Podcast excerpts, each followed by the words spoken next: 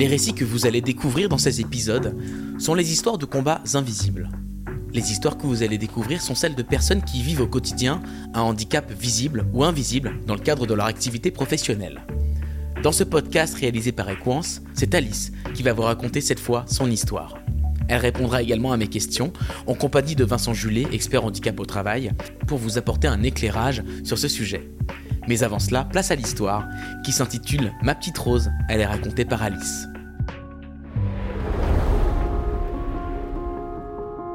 Je m'appelle Alice, je suis responsable RH chez Equance depuis 2018 et je vis une maladie invalidante depuis que j'ai 22 ans. Celle-ci, elle impacte la moelle épinière et le système nerveux central. Je dirais que c'est plus une compagne de jeu un peu caractérielle. Je l'ai surnommée ma petite rose. Vous trouvez pas ça mignon? Plus joli que sclérose en plaques en tout cas. Écoutez mon histoire jusqu'au bout et vous en apprendrez plus sur ce handicap invisible. Alors, ma petite rose, elle est arrivée dans ma vie suite à un choc émotionnel. Je venais de faire face à un décès dans mon entourage et j'ai été pas mal secouée, ce qui est normal en même temps dans ce genre de situation. Sauf que pour moi, ça a été un peu plus violent. C'est-à-dire que tout d'un coup, j'ai eu les jambes et la parole coupées. Tout d'un coup, impossible de marcher, impossible d'articuler, rendant ma parole complètement inaudible. À ce moment, je me sentais complètement handicapée. Mais je pensais vraiment que ça ne durerait pas. J'avais mis ça sur le compte du stress suite à ce que je venais de vivre. Donc je ne suis pas allée me soigner. Au bout de deux ou trois mois, mes jambes, ma parole revenait progressivement, même si parfois je n'arrivais pas à prononcer les mots que j'avais en tête. Mais petit à petit, je me rétablissais. Tout ça a duré dix ans. Une fois, c'était les jambes. Une fois, les membres supérieurs, ou le visage, ou encore d'autres sensations, telles que des brûlures au second degré, l'impression que votre corps est plongé dans un bloc de glace, ou qu'il est tenu dans un tensiomètre gonflé à bloc. Votre cerveau, en fait, envoie des mauvaises informations, que votre corps reçoit comme si elles étaient vraiment, vraiment vraies. Dans les faits, il n'y a rien. Mais votre corps le ressent réellement. Et c'est très, voire euh, affreusement douloureux, en fait. Et elle dure de quelques semaines à quelques mois. Puis au fur et à mesure, elle s'estompe. Mais ça, je ne savais pas encore. Jusqu'au jour où le coup près est venu me scier les jambes et me museler la bouche. En 2002, suite à l'accouchement de ma deuxième fille, la situation a purement et simplement empiré du tout au tout. Mes jambes, ma voix, mes yeux, alors là, tout est parti à volo. Cette fois-ci, je ne pouvais plus ignorer le problème. Et je suis retournée à la maternité. Ils m'ont immédiatement transféré à l'hôpital et aux urgences neurologiques. Après examen divers et variés, le verdict est tombé. Je suis atteinte de sclérose en plaques. Alice, il y a quelque chose en vous. Quelque chose qui vous fait perdre pied. Ça ne va pas être facile à entendre, mais depuis dix ans, cette chose grandit et vous exproprie peu à peu de votre corps. Dès aujourd'hui, votre vie ne sera plus la même. Vous ne serez plus la même. Vous ne pourrez plus pousser vos limites, car il y aura dorénavant un garde-fou devant chacune de vos décisions. Reposez-vous, réfléchissez à votre avenir, mais surtout, oubliez votre vie d'avant. Alice, je vous présente Rose, votre nouvelle compagne. Elle n'est pas très agréable, mais elle vous suivra jusqu'au bout. À 32 ans, c'est un traumatisme. C'était juste impossible pour moi. J'étais sportive, j'étais active, je bougeais tout le temps. Savoir que j'allais devoir mettre tout ça de côté, c'était juste impensable. Là, je suis entrée aussitôt dans un déni. Et pendant six mois qui ont suivi, je ne pouvais ni parler ni marcher. Je souffrais de lourdes paresthésies des jambes, d'une diplopie binoculaire, mais également de dysphasie. Bon, il faut savoir quand même qu'on ne meurt pas de la sclérose en plaques, mais on est évidemment très diminué. Il y a autant de types de sclérose en plaques qu'il y a de personnes atteintes de CEP. Et les traitements ne sont pas tous efficaces en France. Donc quand on apprend qu'on en est atteint, c'est un peu comme si on s'apprêtait à traverser un désert dépourvu de chemin. On avance, mais on ne sait pas où on va. Pour commencer, on m'a proposé un traitement qui ne me correspondait pas du tout. Et comme je travaillais, c'était ingérable pour moi. Je faisais des crises régulières et donc je me faisais arrêter tout le temps. Là, c'était le début de l'enfer. Les crises, on les appelle des poussées. C'est-à-dire que la maladie va évoluer d'un coup et affecter le corps entier. Ce qui me coupait les jambes et la parole, par exemple. Pour certains malades, c'est un calvaire sans fin. Mais pour moi, faut dire que j'ai de la chance dans mon malheur. parce que je fais des rémissions. C'est pour ça que je disais que ma petite Rose avait du caractère. Elle peut être pénible, mais pas tout le temps. Voilà pour cette première partie de l'histoire euh, d'Alice qui est à côté de moi. Ça fait quel type d'émotion, Alice, de raconter cette histoire au micro? Peut-être pour la première fois en plus. Mais complètement pour une première fois. C'est un peu déstabilisant au départ, mais en même temps, euh, j'aime que l'on puisse mettre une certaine euh, information sur ce que j'ai. Bah ça tombe bien, j'ai des questions à, à te poser. À tes côtés, Vincent Julet. Bonjour Vincent. Bonjour David. Tu es Vincent consultant en management et handicap. Tu es un acteur associatif engagé localement et nationalement. J'ai des questions à te poser pour avoir des clés de lecture, un décryptage sur euh, ce qu'on est en train de raconter dans cette histoire. D'ailleurs, la première question, elle est pour toi. Alice, elle parle de déni. Est-ce que le déni fait partie de la vie des personnes en situation de handicap? Est-ce que c'est un passage obligé, Vincent?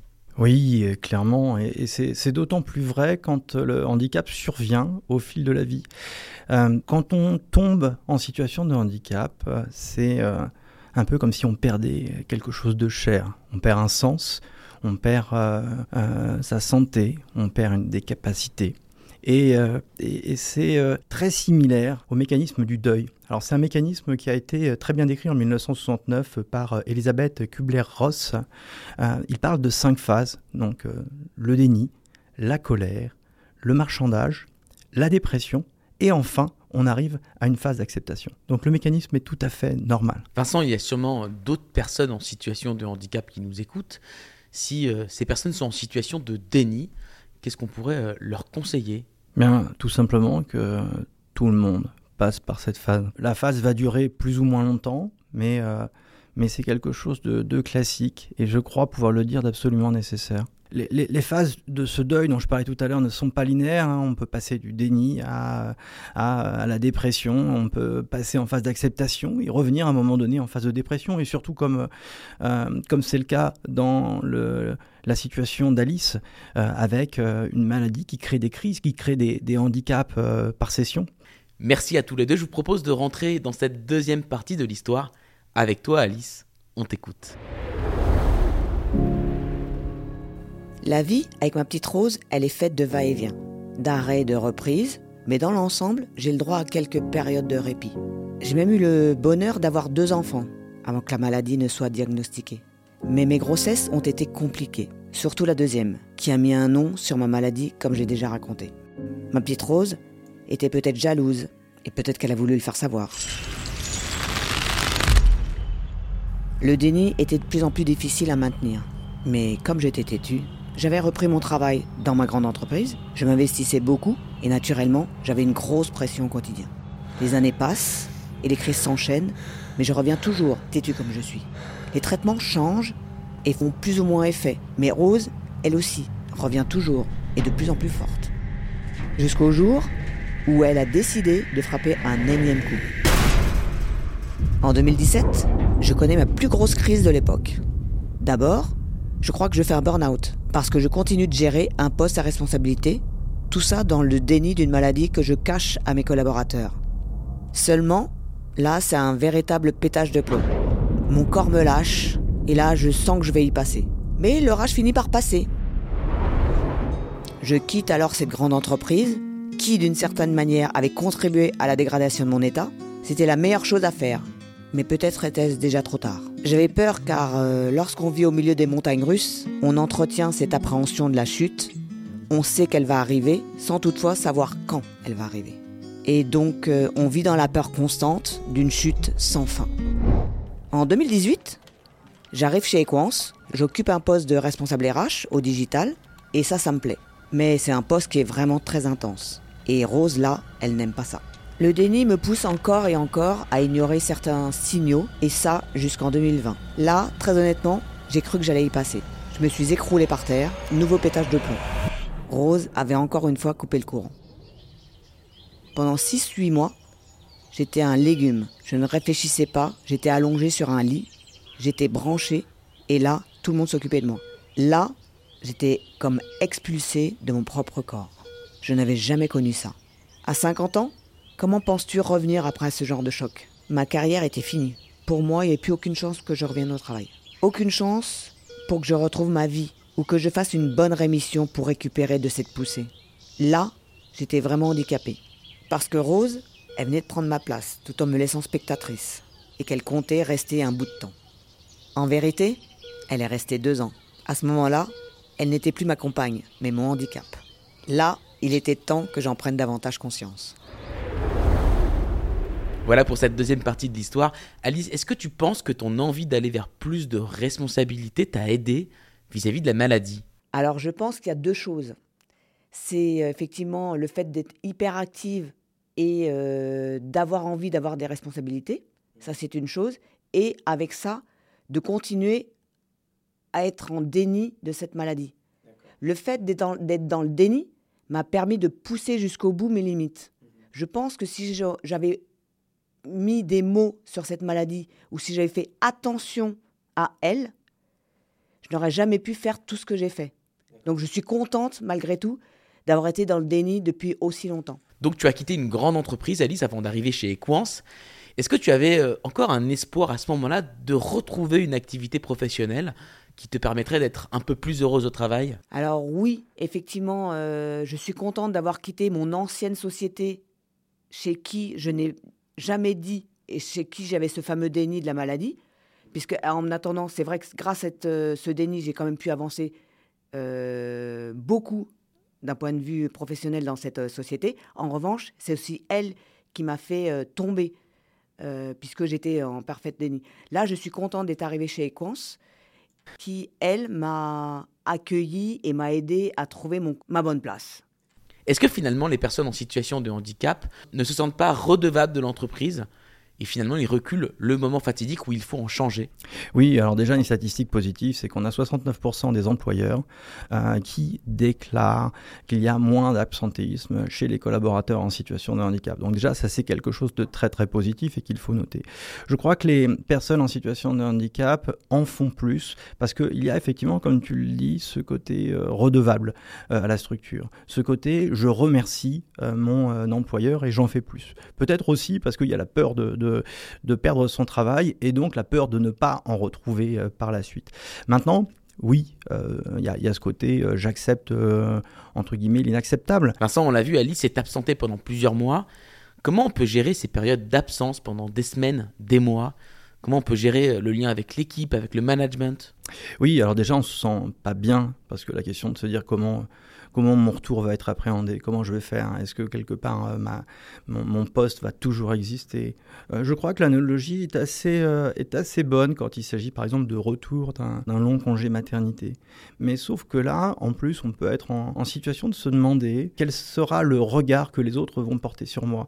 Et je crois que ça c'est super important parce qu'on a un vrai travail aussi du management envers le collaborateur qui doit continuer pendant cette période-là à apprendre des nouvelles de la personne qui en arrêt. Ça, c'est, on pense souvent qu'on n'a pas le droit, mais on a le droit. On n'a pas le droit de parler de la mission, on n'a pas le droit de parler du travail, mais par contre, simplement un petit message euh, pour savoir comment ça va, je crois que c'est quelque chose de très important. Allez, découvrons ce qui se passe ensuite dans la troisième partie de l'histoire que tu nous racontes, Alice.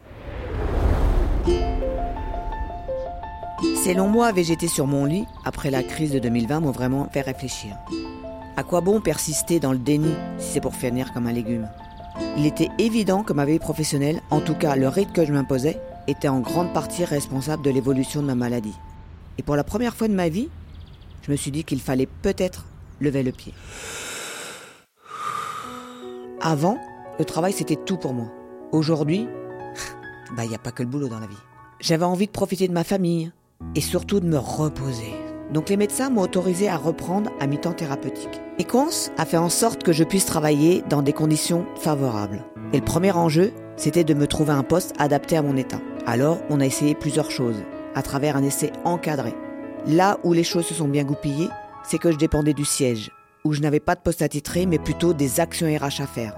J'avais donc moins de responsabilités, moins de pression, le temps que la direction puisse faire un choix sans me mettre en danger. Contrairement à ma précédente entreprise, je me suis senti accompagnée cette fois-ci. Maintenant, mes collègues, pas tous bien sûr, savent pour ma petite Rose. Et moi Eh bien, j'appréhende un peu moins. Je reprends peu à peu confiance en moi. Vivre avec elle, c'est vivre avec une bombe, à retardement sans minuterie. C'est idiot, mais c'est vraiment ça. Et le fait d'en parler, ou simplement de s'adapter, eh bien, tout ça fait la différence. En vérité, je dois dire que je n'ai plus aussi peur aujourd'hui. Mon nouveau traitement fonctionne bien et je n'ai pas fait de poussée depuis 2020. J'espère qu'il n'y en aura plus. Ma dernière crise m'a laissé quelques troubles quand même, des troubles cognitifs, tels que des troubles de la concentration. Et faire deux choses en même temps peuvent me demander beaucoup d'efforts. C'est le problème de certaines rémissions. Il y en a qui vous laissent des souvenirs. Si je n'avais pas eu mon entourage, mon mari, mes filles, je crois que je serais toujours sur un lit à végéter, comme un légume. C'est eux qui m'ont aidé à remarcher, ou simplement me réapproprier mes mots, mes sons. Avec eux, je ne me sens pas handicapée. Même si ma petite Rose, je la connais bien maintenant. Elle reste une étrangère qui s'est invitée toute seule. J'apprends à la respecter au quotidien, en espérant qu'un jour, elle se lasse de moi et cesse de me piquer avec ses épines. Voilà pour la dernière partie de l'histoire d'Alice. Vincent, pour conclure, est-ce qu'on peut dire que ça peut créer des situations vertueuses dans une équipe que d'embaucher des personnes en situation de handicap? Clairement oui.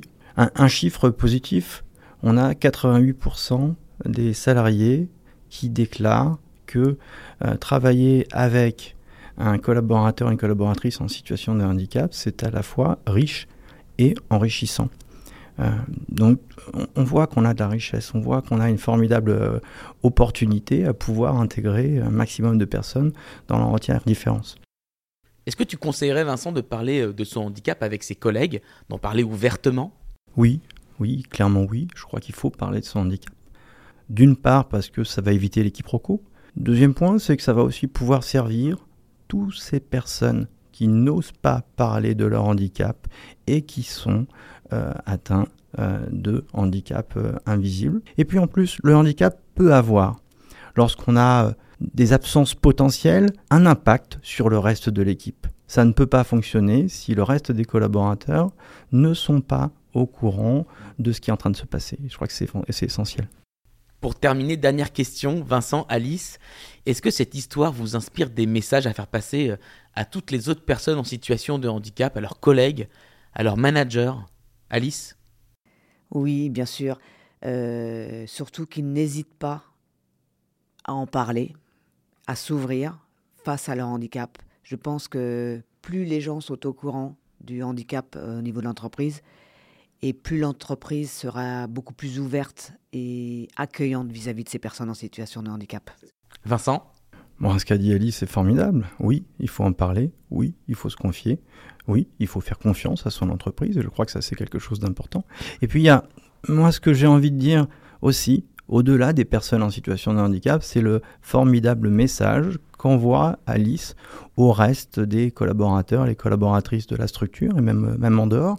C'est que dans l'histoire d'Alice, on voit une battante. Elle se bat, et je crois que c'est un formidable message positif pour toutes les personnes autour d'elle. Donc bravo à elle. Merci beaucoup Vincent, merci beaucoup Alice pour avoir éclairé les auditeurs et les auditrices sur ce sujet. Et merci à Equance de rendre ce podcast possible, un podcast utile je crois. N'hésitez pas à écouter ou réécouter les autres histoires, celles d'Anthony et de Céline. À très bientôt.